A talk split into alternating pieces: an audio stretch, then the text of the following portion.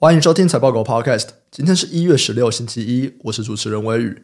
睡眠不足会大幅影响专注力、力气等表现，但如果不得已睡眠不足，隔天要怎么提神比较有效？二零二一年有一个研究，他们找了九个运动员测试在不同情况下面的短跑表现。第一种就是正常的睡眠，那其他呢就是睡眠不足，那我加安慰剂，或者是我补眠二十分钟，或者是我摄取咖啡因，哪一个比较有效？结果出来，补眠二十分钟的效果比咖啡因还要好。但如果你不止补眠，你还摄取了咖啡因，这个效果是最好的。在平常我们工作的时候也是，如果只摄取咖啡因，虽然可以在喝完三十分钟后提振精神，可是，在一个半小时到两个半小时以后，可能会让你难以清晰思考，或者是感觉更疲倦。因此，当你今天要提神的时候，赶快去补个眠，这是一个比较好的做法。那补眠应该要多久呢？最好的时间长度是十五到三十分钟。你睡越久，你越容易会感觉到昏沉。今天分享两则产业新闻。第一则新闻，台积电说半导体下半年会出现复苏。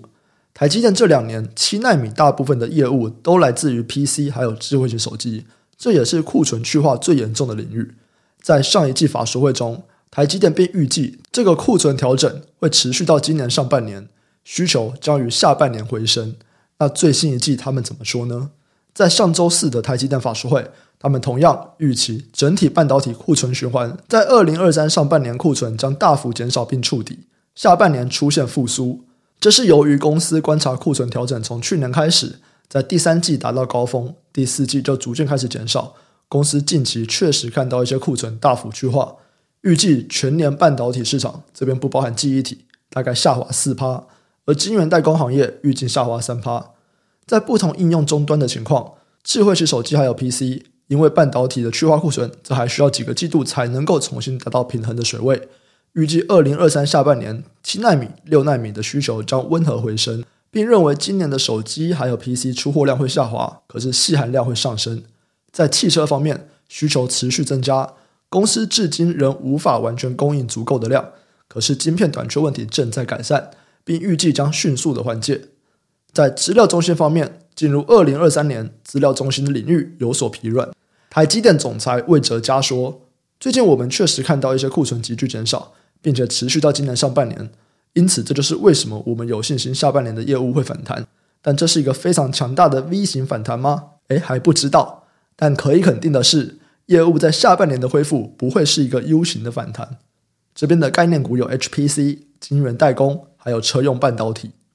第二则新闻，麦当劳宣布进行裁员，这是首间美国大型连锁餐饮宣布大规模裁员的企业。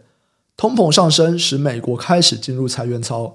根据 Challenger 的数据，由于科技业面临严重的衰退风险，因此成为二零二二年裁员人数最多的产业，包含亚马逊、脸书、推特等大型企业。